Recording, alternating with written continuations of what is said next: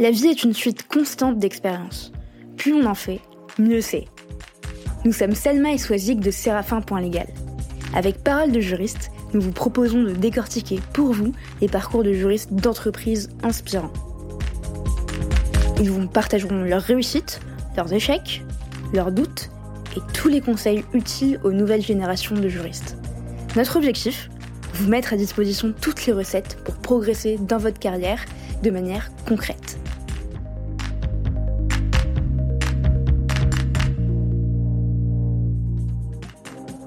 83% des juristes se disent insatisfaits de leur processus contractuel et j'imagine que certains d'entre vous en font partie. Oui, vous qui m'écoutez.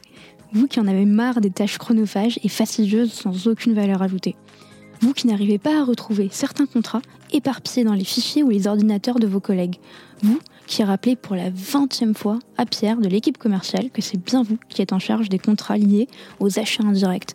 Ou encore vous qui avez été informé la veille pour le lendemain de l'échéance d'un contrat et qui n'avez pas pu le gérer aussi bien que vous le souhaitiez. Chez Séraphin Légal, nous pensons que tout ça n'a plus de place dans votre quotidien et notre logiciel de gestion de contrat est justement conçu pour vous simplifier la vie et celle de vos interlocuteurs. Pour en savoir plus, n'hésitez pas à nous contacter. Nous vous avons laissé toutes les infos en description d'épisode. Bonne écoute.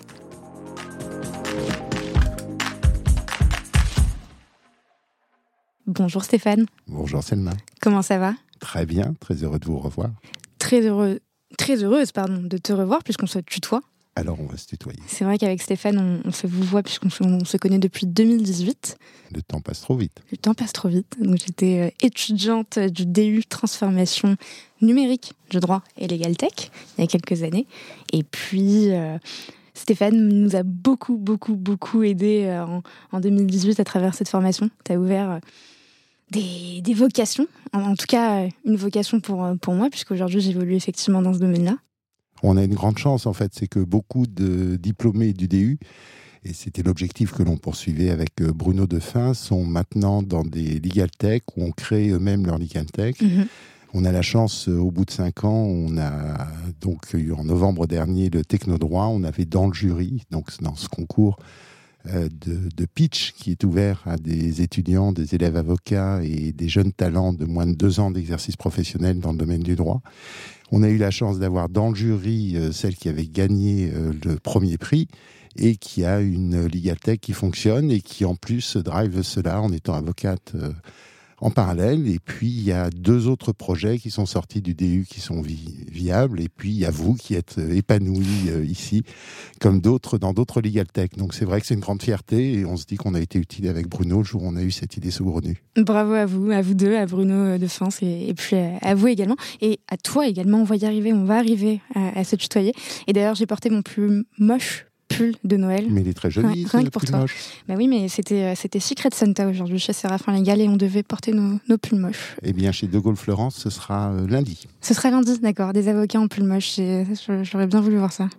Bon, on n'est pas toujours cravaté, euh, loin de là. Et là, vous avez la version euh, officielle, puisque j'avais la chance d'être à Lyon, euh, président du jury de l'incubateur du barreau de Lyon. Oui. Et donc, j'ai mis mes habits de président de jury. Mais lundi, il faut que je trouve un pull moche. Donc, vous me donnerez votre adresse? Bah, une, une, friperie. une friperie sur Paris. Et je pense qu'on va jamais réussir à se, à se tutoyer parce que vous, me voyez encore, Stéphane. Si, ça va. C'est une question d'intimité. Exactement. Pour commencer, Stéphane, est-ce que tu peux te présenter, me dire qui tu es, ce que tu fais, ce qui te passionne, qui est le Stéphane Baller en cabinet d'avocat et hors cabinet d'avocat? Alors, ce qui me fait vibrer, c'est euh, de travailler sur le développement des cabinets d'avocats, sur leur transformation digitale, sur leur euh, stratégie. Et donc euh, aujourd'hui, je suis avocat of counsel chez De Gaulle Florence et Associés, que j'ai rejoint il y a plus de 18 mois maintenant, qui est une très belle maison d'avocats, une société d'avocats organisée par projet, sans service line, donc très visionnaire, créée il y a 20 ans sur ce modèle qui est unique pour des cabinets de, cette taille qui euh, réalisent 30% de son chiffre d'affaires à, l'international et qui montrent que euh, le Made by France euh, se vend très bien et marche très bien et qui en plus a eu la particularité de développer des produits avec des legal tech, notamment avec Keslo Analytics, avec lesquels on a démarré la suite Liti, donc sur le, le cœur de métier historique du cabinet, qui est la propriété intellectuelle, la défense des marques et la défense des brevets. Avec des clients qui sont majoritairement des entreprises Avec des clients qui sont majoritairement des entreprises ou des chefs mmh. d'entreprise, avec la particularité, puisqu'il y a 20 ans, euh, tout a été créé autour de l'innovation et donc l'accompagnement euh, du chef d'entreprise qui innove. Donc, euh, à la fois le cabinet se créait, à la fois on, accompagnait des créateurs d'entreprises.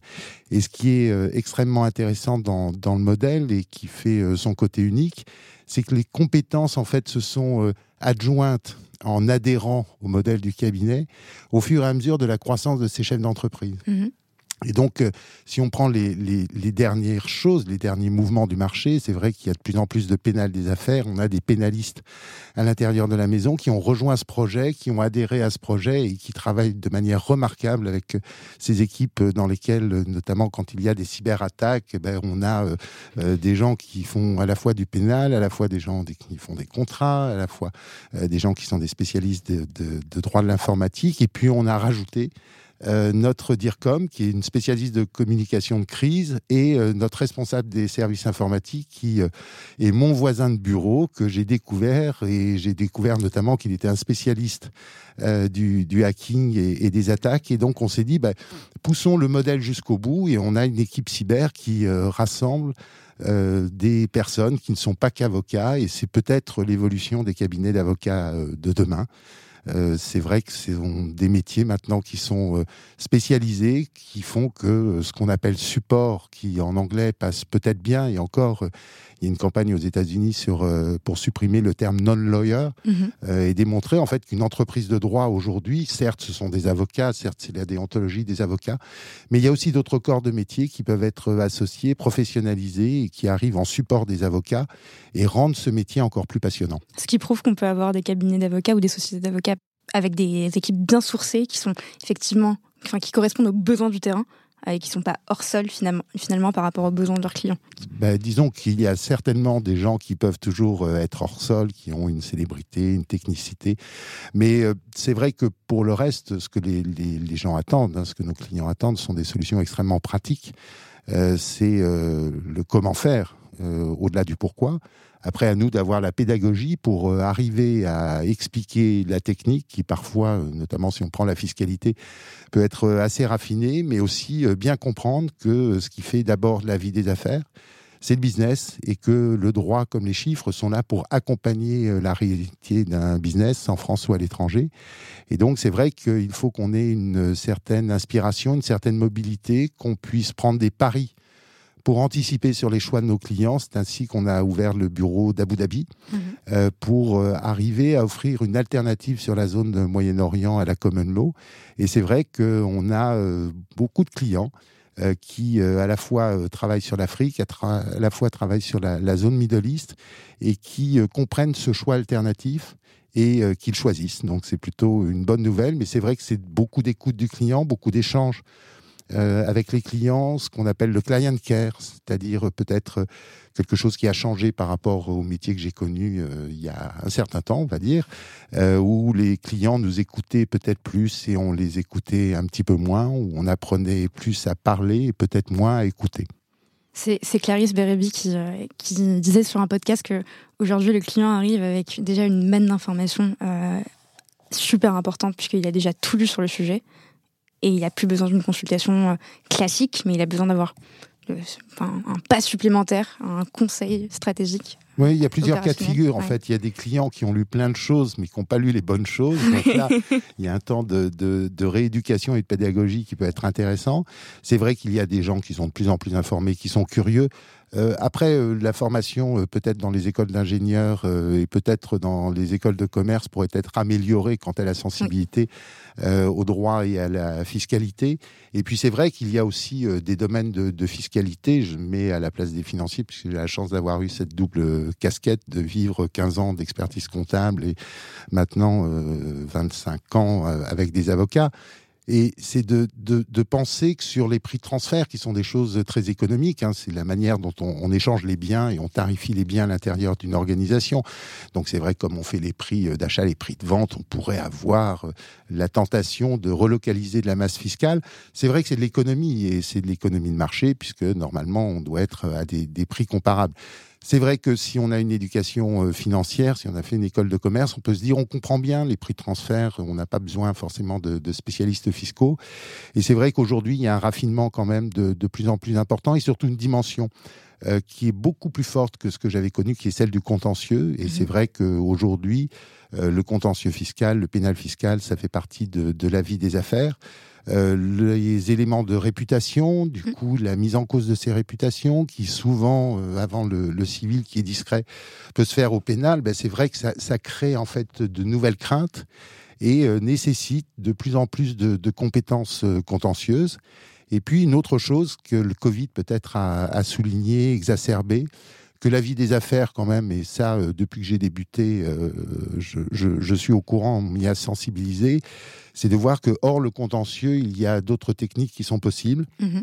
Et c'est vrai qu'on développe beaucoup euh, l'arbitrage, la médiation, que en plus tout le marché de l'arbitrage est en train d'évoluer pour être plus accessible que aux États-Unis, on a des legal tech qui facilitent en fait cette intermédiation euh, en dehors du juge, cette désintermédiation de, la justice, et que l'on peut anticiper euh, demain, notamment si on a une activité euh, internationale, d'avoir très certainement beaucoup plus de négociations à accompagner sur ce marché et trouver des moyens alternatifs à une justice qui, au-delà des moyens supplémentaires qu'elle pourrait avoir, a quelquefois des carences de, de fonctionnement qui ne sont pas faciles à comprendre lorsqu'on est étranger. On parle beaucoup de cabinet d'avocats depuis 10 euh, minutes, euh, depuis 10 minutes, pardon. Mais on va surtout parler de toi, Stéphane, c'est le but de, ce podcast. On a une question rituelle sur Parole de juriste, on se demande tout le temps quel était le métier, quelle était la vocation, quel était le rêve, qu'est-ce que voulait faire Stéphane en étant enfant? Il voulait être vétérinaire de campagne. D'accord, pourquoi? C'est pourquoi Alors, euh, à l'époque, je montais pas mal à cheval et j'avais fait un, petit stage avec un, un vétérinaire et donc euh, je me voyais euh, campagnard dans la région de Dijon, euh, euh, vétérinaire avec des vaches, des chevaux et aller faire des vélages la nuit à 4 heures du matin. Et puis le, le, les vaches comme les animaux, c'est un avantage, c'est quand vous leur faites du bien, ils vous regardent et vous avez l'impression qu'ils vous disent merci. Avec les humains, c'est un petit peu plus compliqué, mais c'est vrai qu'au départ, c'était vétérinaire. Ce que j'avais pas compris, en fait, c'est qu'il fallait maîtriser les mathématiques pour faire vétérinaire. Alors là, euh, il y a eu un, grand désaccord sur euh, cette carrière. Il a fallu que je, trouve autre chose. Vous aviez quel âge quand vous vous êtes rendu compte que vous, enfin, que, vous étiez nul en bah, maths ou pas assez bon en maths euh, En France, c'est après le bac. et, donc, bah, une fois que tu as vu que les maths, c'est pas fait pour toi, tu dis, je vais trouver autre chose.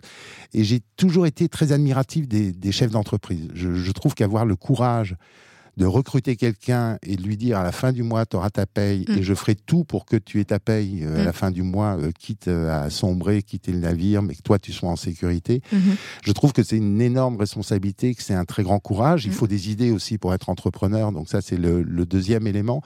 et, il y a des fois quand même, faut beaucoup de patience et beaucoup d'abnégation. C'est un côté taciturne et, breton qui aurait peut-être pu me plaire. Donc l'entreprise, c'était la, la, deuxième passion l'entreprise. Donc je me suis dit, bah, l'économie, la gestion, ça doit être sympa. Et j'ai fait de l'économie à Paris 2 et il y avait, il y avait, devine, il y avait des maths. Il y avait des maths. Ah oui, parce que c'est la formation des économistes euh, euh, distingués, euh, très matheux. Et, et donc tu as dû faire des maths.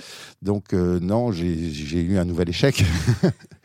Et malgré tout, bah, il y, a, y, a, une chose qui caractérise ma vie, c'est que j'ai eu la chance de faire de très belles rencontres. Et j'ai rencontré le droit.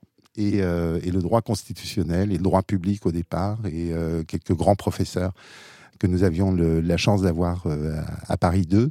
Dans une belle maison. le professeur Delvolvé, qui mm. était fascinant et qui le samedi matin nous faisait des cours de, droit administratif qui, qui donnaient envie. À l'époque, la discipline était peut-être moins développée, où il fallait beaucoup, beaucoup de talent pour avoir un job, et, et je n'en avais pas autant. Et finalement, la synthèse du droit public et euh, de l'économie, sans trop de maths, les règles de trois, c'est la fiscalité. Et c'est comme ça que j'ai atterri en fait euh, dans le droit des affaires et, la fiscalité avec l'Institut de droit des affaires. Et euh, j'ai eu la chance de comprendre assez vite que lire un bilan, c'était quand même assez pratique. Et donc, je me suis embarqué dans un, cursus d'expertise comptable avec une école d'experts comptables. Et, voilà comment je me suis retrouvé à essayer de servir des entreprises et euh, me retrouver à, démarrer euh, avec un, avocat dont la spécialité était la restructuration d'entreprise. Donc, je mhm. fais la restructuration d'entreprise, des plans de, de restructuration et, de la fiscalité. Et puis il a bougé vers l'immobilier. Moi, c'était beaucoup moins mon, marché. J'avais envie de voir des patrons. Et là, la commission des opérations de bourse recrutée, donc l'ancêtre de, l'AMF, euh, j'ai toujours essayé de, voir qu'est-ce qui pouvait arriver à l'avenir. Et je me disais, oh, le réglementaire, le, ce qui s'appelait pas encore le régulatory, ça peut être intéressant. Et euh, c'était l'époque où, émergeait en fait le pouvoir euh, de, police mhm. euh, de la COB, et c'était extrêmement intéressant. J'ai passé six mois où j'ai vu vraiment plein de patrons, plein de, gens extraordinaires. Et ça m'a donné envie d'aller un petit peu plus loin parce que j'ai vu des, commissaires aux comptes, notamment Édouard Salustro, qui était un des, grands noms de, de l'époque. Et je me suis dit que c'était peut-être la meilleure place pour mélanger le chiffre et le droit. Mhm. Euh, qui était toujours quelque chose un petit peu compliqué. Aux États-Unis, je l'aurais su plus tôt, je serais peut-être allé voir là-bas. Euh, mais il n'y a pas de culture française d'analyse de, économique du droit. J'ai la chance de travailler avec Bruno Defin, qui est un des, rares experts sur le marché français.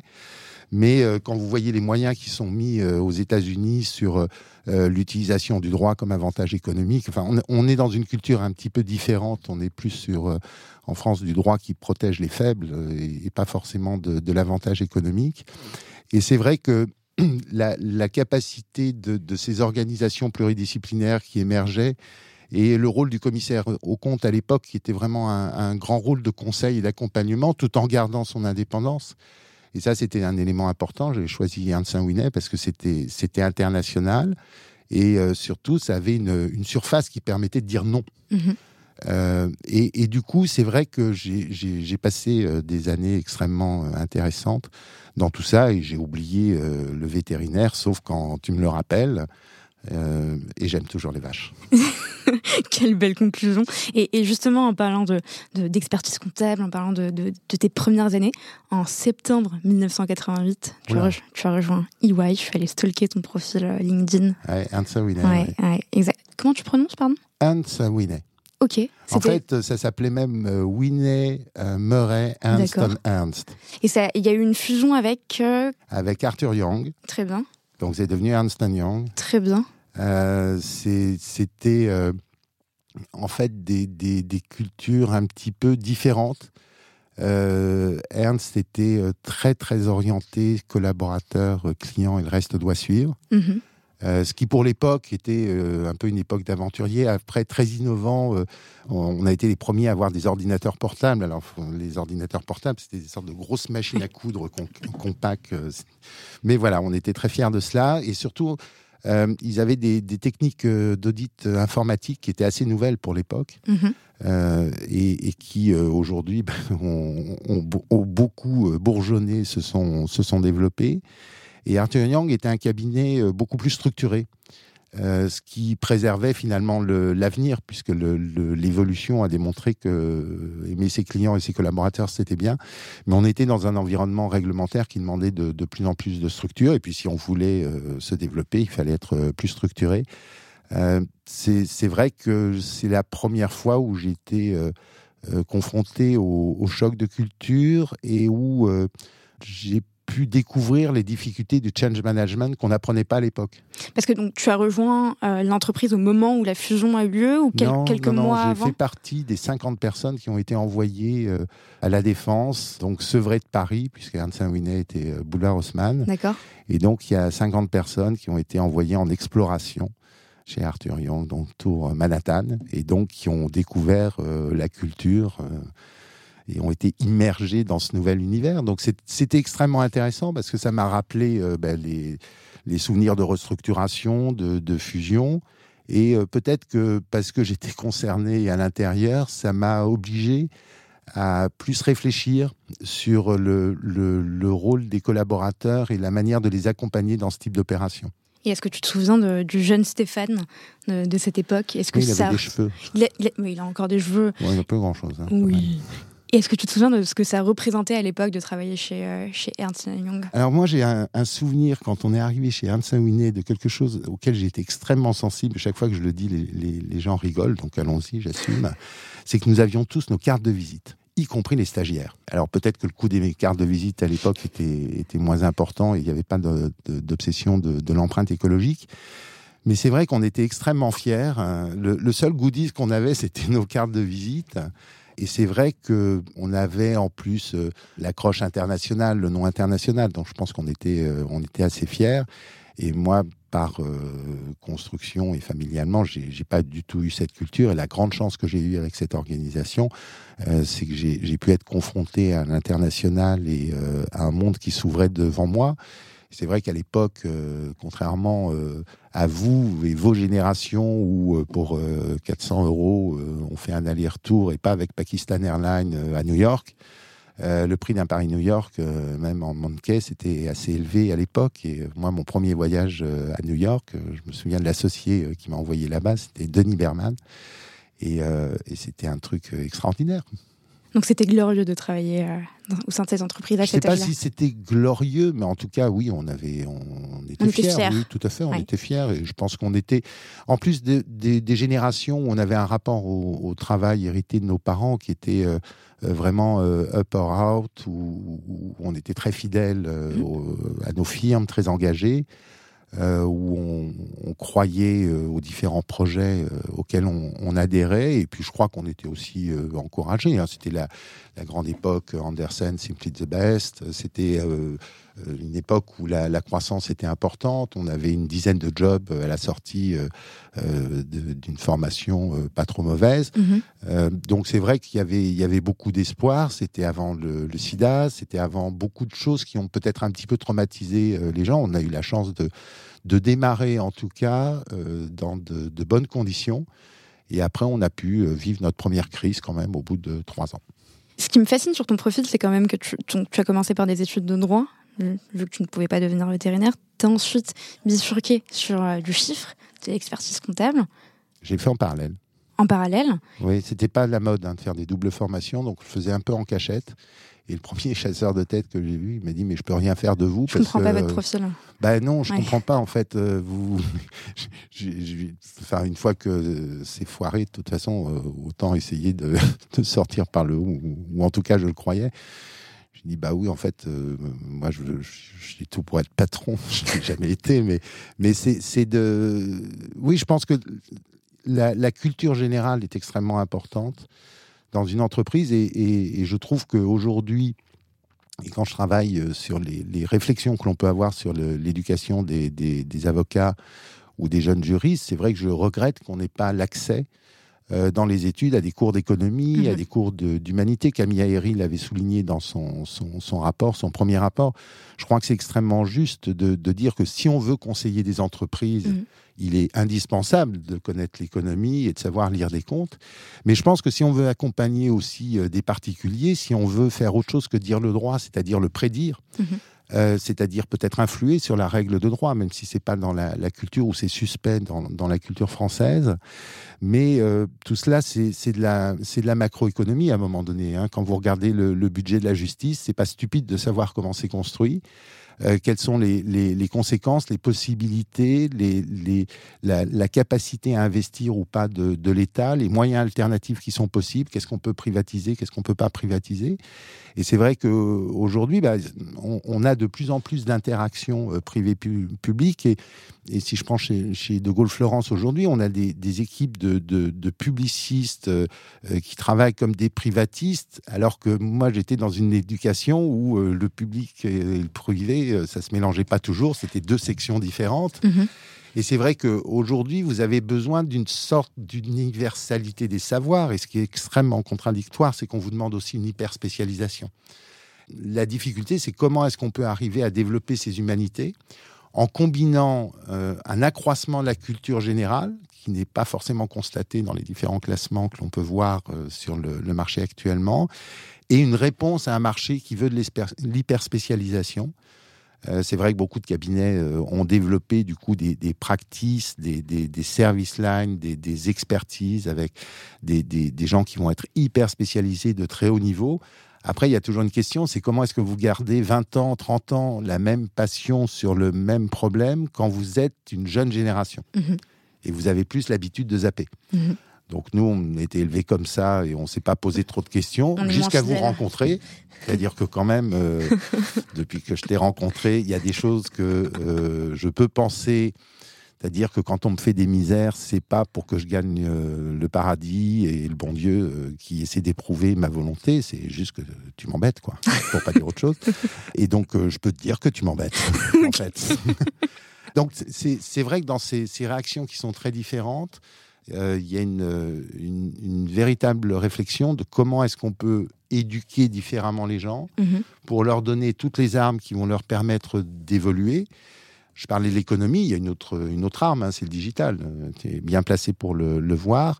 Euh, c'est vrai qu'aujourd'hui, quand je vois des élèves avocats qui n'ont pas une idée de ce qu'est un logiciel de, gestion des contrats, pas savoir l'utiliser, c'est pas forcément grave, ça, s'apprend assez vite, mais, mais de pas savoir que ça existe, ça m'embête un peu. C'est assez critique, je trouve. Après, euh, l'université fait ce qu'elle peut avec les moyens qu'elle a et, je, pense qu'il y a un effet de masse qui est, qui est important. Oui, mais il faut aussi arrêter de blâmer l'université et, et euh, aussi voir euh, la curiosité de ces étudiants, de ces élèves. Je, pense qu'il devrait en avoir. Je, préfère que ce soit toi qui le dises. Je, me permets.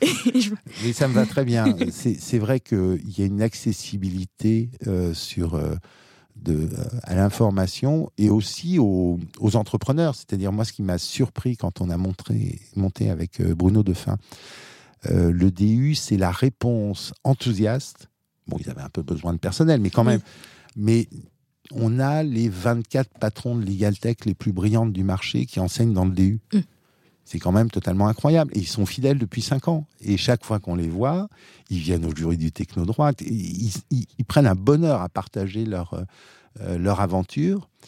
Et c'est vrai qu'ils sont d'une accessibilité totalement incroyable. Il faut juste avoir la curiosité d'aller les voir. Et, et aujourd'hui, on a beaucoup plus cette possibilité. L'éducation est, beaucoup plus ouverte. Il y a mhm. beaucoup moins de, de carcans. Nous, aller parler euh, à notre époque à des gens qu'on ne connaissait pas, auxquels on n'avait pas été présenté, ça se faisait pas. Aujourd'hui, c'est tout juste si tu ne vois pas euh, quelqu'un à la fin d'une conférence en lui disant Tu veux pas faire un selfie avec moi Tu as été bon. Euh, bon, c'est une relation très différente. Du coup, il y a, une abondance d'informations. Mhm. On le voit pareil avec les, jeunes en situation de, handicap. En fait, ils disent il n'y a pas d'informations sur la RQTH. Mais si, il y a plein d'informations sur la RQTH. Il faut juste que tu ailles un peu la chercher. Alors après, c'est vrai que si tu es non-voyant, c'est pas toujours adapté euh, à toi non-voyant. Mm. Mais, mais en tout cas, il y a, y a aussi un effort de curiosité à faire. Tu as raison, c'est vrai que ce qui est remarquable dans le système euh, anglo-américain, c'est peut-être l'encouragement à la prise de risque et à la curiosité. Et dans le management, c'est pareil. En fait, c'est là qu'on touche peut-être les limites que l'on peut avoir, où à la fois en France, c'est remarquable ce que l'on est innovant et la qualité de nos écoles d'ingénieurs, mm-hmm. et on innove par la technique de manière remarquable, et comment, en termes de management, on a du mal à accompagner l'expérimentation, pas le grand n'importe quoi, hein, c'est-à-dire expérimenter quelque chose, et, là-dessus, le, management de De Gaulle de Florence est, remarquable, où il donne la chance à l'expérimentation, y compris aux plus jeunes, à partir du moment où le retour d'expérience est partagé par l'ensemble de la société d'avocats. Et ça, c'est extrêmement important que de pouvoir encourager cet enthousiasme, de mmh. devenir collectivement plus intelligent à la sortie si ça n'a pas marché, et surtout, bah, comme ça marche assez souvent, euh, de, pouvoir à la fois rendre les gens plus fiers et pouvoir réaliser leurs projets, et d'un autre côté, de leur donner une certaine liberté euh, d'entrepreneuriat, parce que finalement c'est ça, et euh, d'être aussi euh, là quand on tombe, hein, parce que même si on est, on est résilient, il y a des moments où il faut être accompagné, mais la, possibilité de, tester, alors est-ce que c'est lié aussi aux, organisations? La, France a fait de très belles sociétés du CAC 40, donc ce sont des grandes organisations, est-ce que l'expérimentation, le management de, de, de l'expérience, euh, la, bienveillance dont on parle beaucoup, mais qui est un petit peu plus difficile à mettre en, œuvre, est-ce que c'est possible avec 10 000 salariés? Euh, Ça, je, ne le sais pas. Peut-être que euh, pour l'innovation, finalement, il y a peut-être une limite de taille pour être innovant. Peut-être que les, stratégies des laboratoires de, racheter des, des, biotech et de, dire une fois qu'on a l'idée qui est bien avancée, on va l'exploiter, on va la commercialiser, on va la marketer c'est peut-être le, système de demain. Moi, je crois beaucoup aux, écosystèmes, en fait, à la manière de, de travailler. Il y a, il y a 5-6 ans, vous savez, il y avait les, les, braconniers du droit et on était un petit peu tendus. nous, on était en plus avocats et formateurs de futurs salariés des Legal Tech. Donc, on avait une position un peu bizarre. On était des économistes au milieu des, des juristes donc on, voyait peut-être le marché un petit peu, différemment. C'est vrai que notre parti, c'était de dire, bah, voilà, il y a tout un droit qui n'est pas traité et euh, il y a des, solutions euh, comme euh, Captain Contrat qui offrent une certaine sécurité. Au moins, ils recopiaient bien le, code de commerce pour créer leur société. Et en fait, toutes ces personnes qui n'avaient pas accès au droit et un avocat et pas plus un expert comptable, enfin, personne ne savait faire une société pour 250 euros euh, avant les frais euh, quand même de, greffe. Mais, mais ça a donné une certaine sécurité, ça donner de l'accès au droit à des personnes qui ne l'avaient pas. Mm. Et donc, c'est vrai que moi, je trouvais ça plutôt intéressant. Et vu le taux de faillite de ces jeunes entrepreneurs, bah, ils restaient sur le marché les gens qui allaient avoir des vrais embêtements pour euh, des avocats. Donc, c'était peut-être une vue un, peu perverse des choses, mais c'était assez, assez ouvert. Et, et, de dire que les, les, les professions, de toute façon, doivent évoluer d'une manière euh, ou d'une autre, et euh, que celle d'avocat, avec euh, bien entendu tous ces, fondamentaux, les aimants liés à la, confidentialité et certains combats qui sont des, combats plus que justes et nécessaires pour que l'on reste compétitif au niveau international. Hein. Mm. C'est pas pour faire plaisir aux avocats uniquement et défendre leur statut. Mm-hmm. C'est une vraie question de, de compétitivité euh, international, Mais c'est vrai que ce sont des, des, des, des principes que l'on doit pouvoir intégrer dans la modernité euh, de l'économie, que l'on accompagne, parce que euh, pas nous qui donnons le tempo. Je vous écoute, c'est super intéressant, mais je me rends compte que c'est super compliqué de, pour vous de parler de vous. Euh, c'est-à-dire qu'on vous pose une question sur vous et vous avez cette capacité à parler pendant les premières minutes de vous, mais ensuite de bifurquer sur un sujet beaucoup plus. J'aime pas parler de moi. Oui, et c'est. Euh, non, mais. Vous auriez dû me le dire. Je, vous, avais je vous ai briefé, Stéphane. Et pour revenir à ma question initiale, euh, comment on fait justement pour, euh, pour passer, enfin d'avoir ce, ce, background juridique, euh, économique lié aux chiffres, à l'expertise comptable, devenir auditeur chez EY et ensuite devenir directeur commercial et marketing chez EY, chez EY. Comment ça se passe à ce moment-là? Bah, il y, a, y, a, certainement une question de prise de risque, de passion, de, de, d'avoir envie de faire certaines choses. Moi, j'avais vu ce métier aux États-Unis. Mm-hmm. Euh, et je trouvais que c'était extrêmement intéressant. Et, dans un cabinet de, 700 euh, avocats, euh, vous êtes une entreprise. Hein, mm. une entreprise, il y a un directeur marketing, un mm. directeur des ventes. La, deuxième chose, en fait, moi, ce qui m'avait frappé, c'est la manière, et ça, je l'avais vu déjà dans le chiffre, dont les, gens achetaient le chiffre, où ils vous comparaient à à, des gens sur le marché, et vous vous disiez, mais en fait, je suis pas comparable. La seule chose va le démontrer. Donc, vous vous, intéressiez du coup au marché et c'est un marché, en fait, le, le, chiffre un petit peu moins, quoique, mais le droit, c'est sûr, où il y a relativement peu d'analyse, mhm. où il y a peu de véritable segmentation, où certes, vous avez euh, deux classements euh, de référence, mais c'est la seule analyse de marché qui existe un petit peu. Ou alors, vous avez des outils internationaux, mais les outils internationaux comme le marché du, droit et euh, très, euh, à 80% en gros euh, anglo-saxons, ils sont tournés vers les anglo-saxons. Et la deuxième chose, c'est comme les anglo-saxons ont compris que le commerce de droit n'était pas sale, ils investissent dans des moyens marketing, ils achètent des études de marché. Euh, en France, si vous avez euh, comme spécialité de faire des études de marché pour cabinet d'avocats, vous pouvez vivre, mais euh, certains le, font, mais c'est pas forcément ce qui va vous permettre le, plus de, vous développer. Donc c'est vrai que c'était un petit peu une, curiosité, une envie peut-être aussi. Un petit, un petit, peu stupide de faire quelque chose de différent, d'ouvrir une voie. Enfin, j'ai eu de la chance, j'ai des gens qui m'ont fait confiance mmh. sur ce, ce, pari.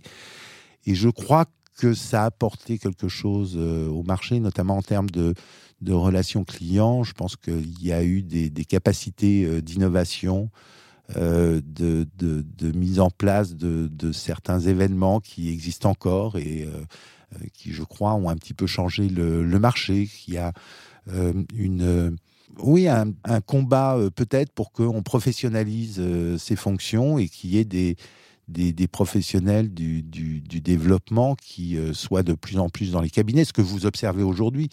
Après, c'est vrai que des avocats qui ont fait ce choix, on est deux sur le marché. Il y a Sophie Boyer-Chamard et, Mhm. et moi. Et euh, j'ai eu la chance d'être euh, la personne qui a été euh, associée. Et là, c'est le, le management de qu'il faut remercier. Et donc après 18 ans chez EY, c'était ça 18 ans Ouais, c'est ça. 18 ans. Chez les avocats, 18 chez les avocats et euh, plus de 15 chez les auditeurs. je 15 crois. chez les auditeurs, 18 ans Mais chez... quand on aime, on compte pas. C'est sûr. Tu, tu as rejoint, il y a, en 2020, tu t'en parlais tout à l'heure, euh, De Gaulle Florence. Ouais. Super cabinet, particulièrement prestigieux. Et tu, justement, tu, tu parles sur ton profil euh, LinkedIn d'une troisième porte qui s'est ouverte dans ta carrière. Ouais. Et j'ai trouvé ça super intéressant parce que pour les, enfin, une petite remarque, mais pour les personnes qui te connaissent de près ou de loin, de loin comme moi, on, on pensait que tu allais quand même te jeter euh, sur euh, l'opportunité pour, euh, pour lancer ta, ta boîte, aller dans l'entrepreneuriat. On est très déçus. On- Oui, ma femme aussi. oui. Et qu'est-ce- pourquoi? Qu'est-ce qui s'est passé? Mais en fait, je crois que j'ai- j'ai j'ai pas le courage. C'est triste. Euh, en plus de le dire devant un micro et devant toi. Euh, mais je, je, je crois que je, je, je trouve que c'est une énorme responsabilité. J'ai le souvenir d'un- d'une discussion durant une partie de golf avec un, un copain qui avait monté sa boîte et euh, euh, qui était un petit peu lourd en termes de personnel et qui surtout avait recruté des copains. Et en fait, euh, à la fin de la partie, je lui ai dit, bah, c'est assez simple, tu vas être obligé de passer au couteau tes copains, puisqu'ils sont pas bons. Et, j'ai vu son visage s'effondrer et j'ai jamais compris c'était le fait de, licencier les gens ou licencier les copains ou, un truc comme ça, un résultat des courses. Ça s'est très mal fini parce qu'il a, il a pas osé le faire et je me suis dit, mais en fait, c'était un peu, un peu horrible parce que tu aurais été à sa place, est-ce que tu aurais eu le courage de le faire? Déjà, tu n'aurais pas eu le courage de les recruter et de, les licencier. Donc, c'est, ouais, je pense que c'est, bah, c'est gentil de, de m'avoir vu comme entrepreneur. En fait, je crois que j'aime être intrapreneur. Mhm. Il y a peut- peut-être aussi une chose, c'est que je, je trouve que c'est, très agréable d'être plusieurs et que l'entrepreneur au départ est quand même un petit peu seul Mhm. j'ai pas les codes très certainement. euh, là, on avait la chance euh, avec le, le- le barreau de, de Lyon, l'incubateur du barreau de Lyon. En fait, les projets étaient accompagnés par incubateur. Mhm. Et donc, j'ai vu de, très près toute l'infrastructure qui est mise en place pour accompagner maintenant euh, des porteurs de projets, qui soient jeunes, qui soient vieux. On met tout ça dans une même salle. C'est assez drôle parce que c'est ce qu'on essaie de faire en plus dans le DU euh, depuis 5 ans, Transformation digitale du droit et, et Legaltech de Paris 2. Mais je crois que je l'avais jamais vécu vraiment. Et là, je me suis un peu dit, mais c'est cloche, tu seras arrivé avec tes projets, tu aurais travaillé avec ces gens-là oui. peut-être que tu aurais euh, créé ta boîte. D'un autre côté, j'aurais pas connu euh, De Gaulle Florence et ça aurait été triste. Donc, vrai. euh, donc voilà.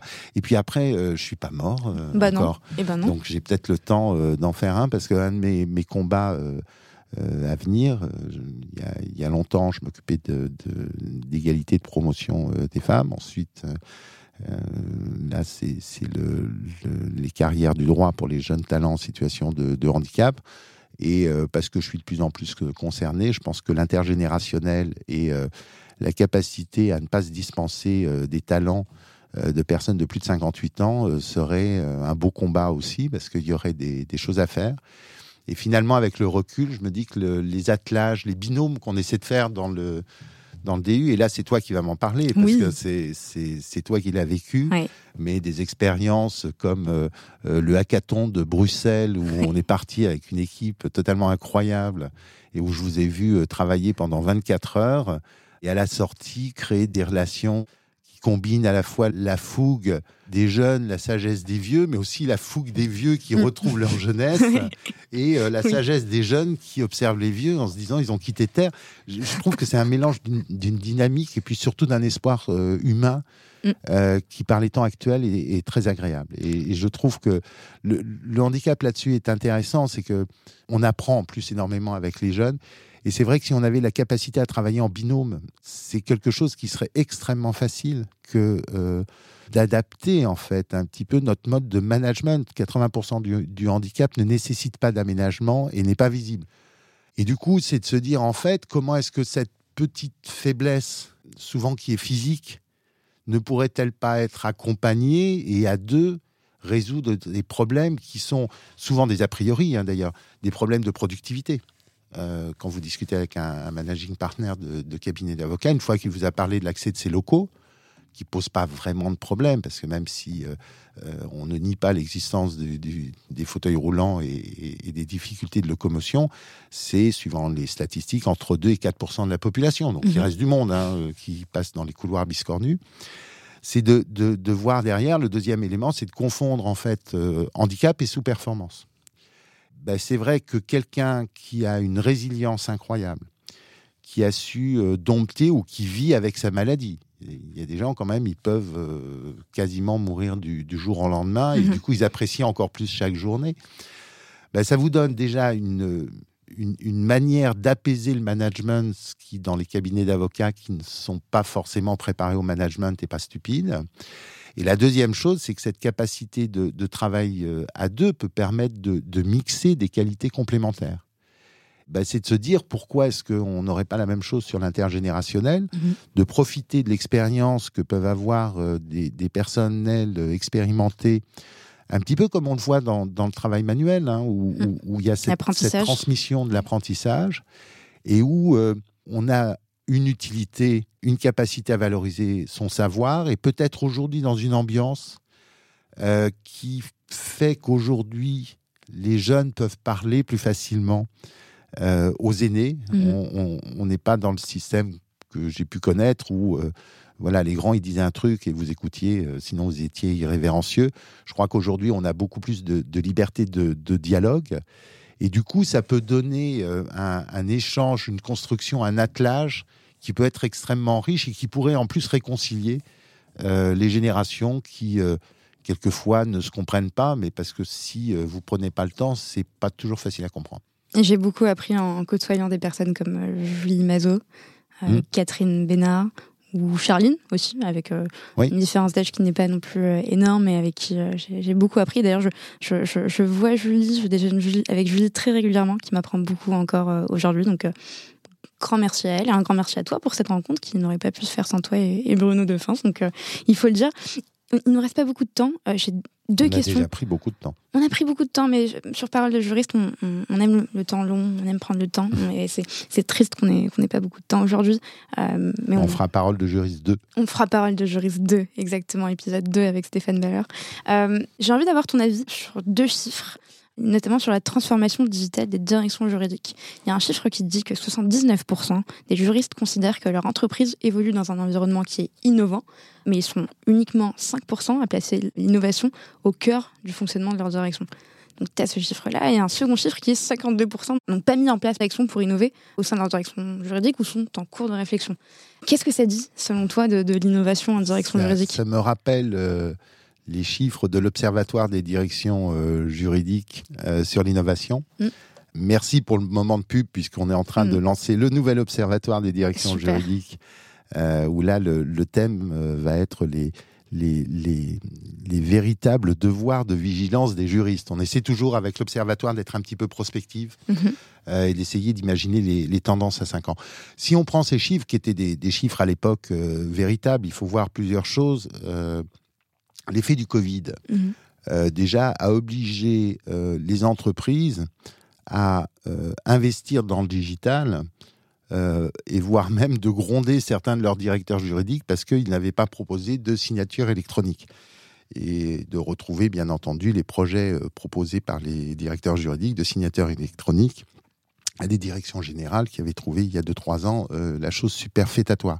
Donc c'est vrai que ça, c'est la première chose. La deuxième chose, euh, c'est que euh, lorsque vous vivez dans un, environnement d'innovation, l'innovation va se transformer en business.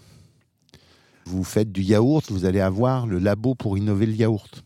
Et en plus, euh, souvent, c'est l'innovation un peu en blouse blanche. La difficulté pour les juristes, c'est euh, on en revient à ces fonctions support, hein, en fait, mmh. finalement, chez les avocats, c'est de se dire, il n'y a pas vraiment un droit du yaourt, Il n'y a pas de droit du yaourt. Mais quelle est la valeur ajoutée dégagée par les juristes pour arriver à avoir le plus beau yaourt de la Terre? Et là, ben, on a été plus ou moins préparé, plus ou moins formé à démontrer cette valeur ajoutée. Pourquoi je dis ça? Parce que c'est la valeur ajoutée qui va faire la capacité à avoir un beau laboratoire pour investir. Et ça, on a peut-être une question de, timing, une question d'éducation aussi. Euh, faire un tableau de bord, c'est bien gentil, mais si vous l'avez pas appris euh, à l'école ou, dans l'université, et si on vous l'a jamais demandé, alors vous allez me dire, euh, comme tout à l'heure, mais ça n'empêche pas d'être curieux et tu peux le proposer même si on ne te le demande pas. mais mais c'est une prise de risque que l'on n'avait pas forcément. Et surtout, l'agenda des directeurs juridiques, si vous prenez mm. RGPD, si vous prenez Sapin 2, si vous prenez tout ça, même s'il y a eu des augmentations d'effectifs, je ne connais pas de direction juridique qui ne soit pas en mm. suractivité. Mm. Il y a une chose qui est très intéressante, c'est que quand des, jeunes avocats, au bout de 4-5 ans, se disent Bon, ras-le-bol, on bosse trop, on va aller en entreprise, c'est plus cool. En fait, ils travaillent, si ce n'est plus, avec une ligne de temps qui est très différente. C'est vrai que le vendredi soir, dans certaines entreprises, il y a un truc sympa, c'est appel à un conseil. Et tu sais que tu peux partir en week-end et que le lundi, euh, ce sera résolu. Mais euh, toutes les entreprises font pas ça, euh, loin de là. Et, du coup, bah, c'est pour ça que ces, chiffres étaient intéressants il y a, je pense, 4 ans mhm. maintenant, 3 mhm. ans, la, dernière vague de, l'Observatoire des directions juridiques. et en fait, l'idée, c'est de, pas dire c'est bien, c'est mal, mais c'est de dire voilà, le chiffre est là. Comment est-ce qu'on peut faire bouger les choses? Et la création du DU, c'est pas étranger, hein, c'est lié en fait à, ces études de marché que l'on réalise mhm. régulièrement pour à la fois aider les juristes à sensibiliser leur, euh, leur direction générale, mhm. nous aider, nous, en tant que conseil, à savoir en fait comment est-ce qu'on peut être vraiment utile, comment est-ce qu'on peut apporter des choses qui vont être euh, différentes, et comment sur l'innovation, par exemple, on pouvait innover avec les, directions juridiques, les aider à innover? Pourquoi? Le deuxième chiffre est extrêmement important, hein, c'est de dire, en fait, euh, vous êtes vraiment trop peu à apprendre l'innovation à vos collaborateurs. Alors déjà, est-ce que vous avez entendu parler à la fac de droit d'innovation et d'apprentissage de l'innovation? Mm-hmm. Pas beaucoup. Deuxième chose, mettez-vous cinq ans en arrière. Est-ce que les gens savaient ce qu'était l'UX le user experience. Est-ce que les gens savaient ce qu'était le design thinking? Cette année, on a eu un village des transformations euh, euh, du droit totalement incroyable avec des systèmes de villages, de sous-villages, mhm. et un village des, du legal design avec un dynamisme totalement incroyable où vous aviez à peu près une douzaine d'opérateurs qui ont fait des choses aussi importantes les uns que les autres, et qui en plus savent travailler ensemble plutôt que se, tirer la bourre, alors que vous avez des générations qui sont différentes. Et ça, ça n'existait pas euh, hier. Et si vous regardez les chiffres de fréquentation, et moi j'ai fait avec un, client, en fait, on a organisé une learning expédition. Il y a cinq ans, vous disiez learning expédition, on se demandait ce que c'était, et on pensait à Colanta. Là, en fait, ce qui était extrêmement intéressant, c'est la manière dont des directeurs juridiques ont eu l'idée d'emmener leurs collaborateurs. Mhm et de faire ce pas vers l'innovation. Après, la difficulté, c'est comment est-ce qu'on organise dans le temps des directions juridiques les choses pour que on puisse un les former à l'innovation et deux leur donner des expériences qui honnêtement leur donnent envie de faire ça en plus du reste. Et, nous, on voit très souvent chez Séraphin Légal des cabinets d'avocats qui jouent un rôle dans la transformation digitale euh, de leurs clients, direction juridique.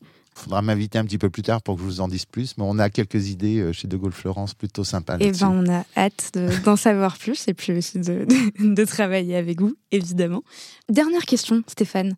Dernière pour aujourd'hui. Dernière pour aujourd'hui. De toute façon, la, soirée n'est pas finie puisqu'on on retrouve Charline à, à, 18h30. On est en retard ou 45 pour, pour se retrouver autour d'une bière. J'ai décidé de te surnommer l'homme aux mille et une vies. Voilà. Ouais. L'homme aux mille et une vies. J'adorerais. Puisque tu as tu as travaillé au sein de plusieurs structures comme l'AMF, on en a parlé, EY, aujourd'hui de Gaulle Florence. Et, tu as toujours eu cette capacité euh, d'avoir des activités parallèles, que ce soit dans des structures médiatiques, universitaires ou associatives. Et pour toutes les personnes qui nous écoutent, euh, les juristes d'entreprise qui nous écoutent, euh, j'en suis sûre que nombreuses sont les personnes qui voudraient se lancer dans des side projects ou bien avoir des activités de représentation en parallèle, mais qui, qui n'y arrivent pas. Mais comment, comment tu fais? Est-ce que tu as 24 heures dans une journée comme nous Est-ce que tu en as plus? Alors, j'ai une grande chance, c'est que euh, la nature m'a fait euh, petit dormeur. Ah. Donc ça, c'est quand même un élément. Quand vous dormez moins, euh, bah, vous gagnez du temps. La deuxième chose, c'est que j'ai un entourage qui m'a jamais freiné dans mes mmh. enthousiasmes. et ça, c'est important. quelquefois, je choque des, des, étudiants ou des, élèves avocats en leur disant que leur carrière se fera à deux. Mmh.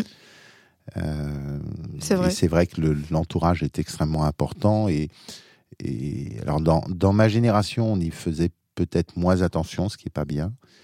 Euh, mais c'est vrai que le, le, la manière dont, dont on apprécie que vous vous épanouissiez dans ces, ces projets complémentaires euh, est un élément important.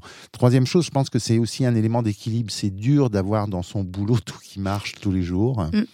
Euh, si vous avez, euh, en, en, en, divisant les risques, plus de possibilités d'avoir des, des, des, choses qui, qui, marchent et qui contrebalancent ce qui marche moins bien, c'est vrai que c'est pas mal. Et puis, peut-être aussi la capacité d'expérimenter dans le pro bono, dans, dans les side jobs, des choses que vous pouvez ensuite utiliser dans votre métier. Mmh et là, c'est quelque chose en fait que, que j'ai euh, observé, alors vraiment à l'usage, avec la, la, première opération qu'on avait faite quand, quand j'ai lancé les, les, activités audit internes de, de, de Ernst, 95, où on a décidé de faire le premier euh, observatoire de l'audit interne, ça devait s'appeler comme ça, ou la radiographie des auditeurs internes, donc le truc qui, intéressait tout le monde. On a voulu en fait comparer avec la DFCG, l'Association des directeurs financiers et contrôleurs de gestion, euh, les manières de faire l'audit interne pour faire un petit peu émerger les choses, proposer un outil. Et, autour de cette recherche, en fait, à la fois on a aidé la DFCG à savoir euh, où est-ce qu'on en était sur ce marché, à la fois, on a aidé euh, les auditeurs euh, internes et, à l'époque l'IFACI à être, ils étaient déjà très visibles, mais différemment visibles, de, voir une perspective un petit peu différente. Et à la fois, nous, ça nous a donné des convictions sur la manière de, développer ce, marché. Et, je crois qu'on a été un petit peu les, initiateurs de, de, ce nouveau marché.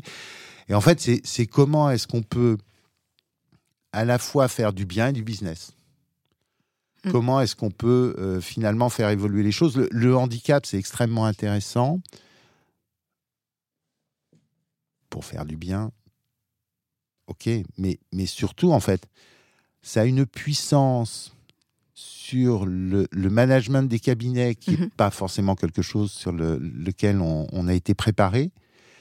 Et, et finalement, vous pouvez utiliser le, handicap comme levier pour transformer votre management, vous obliger à mieux manager. Et c'est ça qui est intéressant en fait. Vous pouvez à la fois donner leur chance à des talents. Hein, on fait on fait pas de discrimination positive. Hein, donc mhm. on, prend vraiment des gens qui sont totalement incroyables et qui, en plus de, de leur euh, capacité euh, intellectuelle, ont dompté ou vivent avec la, maladie. Donc ce sont des, gens. Enfin moi je, je, toujours admiratif quand, quand, quand, je les vois, quand on fait des interviews ensemble. On était euh, à, Lyon, euh, à, l'université de, de, Lyon euh, hier avec l'école d'avocats de Lyon et, et, on a fait une, une conférence avec le, la, présidente de la commission égalité du, du, CNB, Florence Néplet, avec Virginie Delalande, mm. donc ancienne avocate, maintenant conférencière. C'est vrai qu'à la fois c'était génial parce qu'on on a pu annoncer qu'on offrait aujourd'hui, on a, on a plus de place pour des jeunes talents en situation de handicap que l'on en a identifié. Donc, euh, envoyer des CV à www.3-com-1 Je fais pub. h.com. Merci beaucoup. Euh, et donc, on a des cabinets aujourd'hui qui viennent nous voir et qui disent votre projet, il est intéressant et pas uniquement pour les 6%, pas uniquement pour euh, dire on est bien et on a, on a coché la, case RSE, mais parce que l'idée autour du management est intéressante. Mm. Et donc, si on peut arriver à, combiner euh, des éléments de, de, changement, euh, c'est vital hein, pour un cabinet d'avocats d'être bien géré parce que les, les, jeunes talents demain, s'ils ont plus envie d'aller construire des startups une fois qu'ils sont passés dans le DU transformation digitale du droit et legal tech que d'être avocats, on va avoir un problème. on est en partenariat avec l'EDAC, l'école d'avocats de, Versailles. Si demain les barreaux voient que les, les, jeunes choisissent plus les Legal Tech que, l'école d'avocats et l'avocature, on risque d'avoir des problèmes. Bon, après, il y a de plus en Je pense qu'il y a encore de la marge. il est 18h32. on a deux minutes de retard. Et c'est la fin de l'épisode. Non, j'ai eu deux minutes de bonus et je t'en remercie. Mais c'est moi qui te remercie parce que j'ai passé un chouette moment. J'aurais voulu que ça dure un peu plus longtemps, euh, mais on est contraint par, par le temps. Et un grand merci à toi, euh, encore une fois, je l'ai dit plusieurs fois. Je suis très impressionnée de t'avoir reçu aujourd'hui. J'ai jamais été aussi impressionnée. Alors, nos invités sont, brillants, hyper intéressants. parce que quand même, euh, tu reçois euh, des gens que j'aimerais bien recevoir. mais c'est la première, c'est l'une des premières fois où je suis aussi impressionnée. J'ai eu du mal avec le tutoiement, le vouvoiement, mais c'est parce que j'ai je, je, beaucoup de respect pour ce que tu fais. sur pas mal de sujets, mais c'est vrai. Peut-être parce que j'ai l'air vieux aussi. C'est peut-être parce que tu as l'air vieux, donc j'ai pitié peut-être, Stéphane, qui sait. Et, c'est surtout parce que tu, tu m'as accompagné à travers cette formation et à travers ton, cette confiance que tu donnais à tes étudiants, euh, à tous tes étudiants, mais je l'ai senti aussi euh, vis-à-vis de moi. Euh, bah, j'ai vécu un moment charnière en 2018 à travers cette formation, et aujourd'hui, ça m'a... Non mais c'est vrai, ça m'a beaucoup apporté, énormément, et aujourd'hui, ça me permet d'être bah, la collaboratrice accomplie, la, responsable marketing accomplie que je suis chez Séraphin Légal. Et, non, mais enfin, on, est juste des naisseurs. On avait une discussion avec un, élève avocat euh, hier qui, porte un très beau projet et qui va se poser la question est-ce que je porte le projet Est-ce que je suis avocat? Mhm. Je lui ai dit vu le projet que tu portes et vu ce que tu veux être comme avocat, essaie de faire les deux et puis tu verras bien. Et en fait, notre job, c'est de vous accompagner dans, vos rêves, mais c'est vous qui faites le job. Hein. Donc nous, on n'a on a aucun mérite. Hein. C'est, euh, on vous fait juste partager les bêtises qu'on a pu faire. Mhm. Et vous dire avec beaucoup d'attention qu'on n'est pas exemplaire, on peut juste partager des expériences. Et c'est en ça que je dis que le, le, binôme de génération peut être intéressant.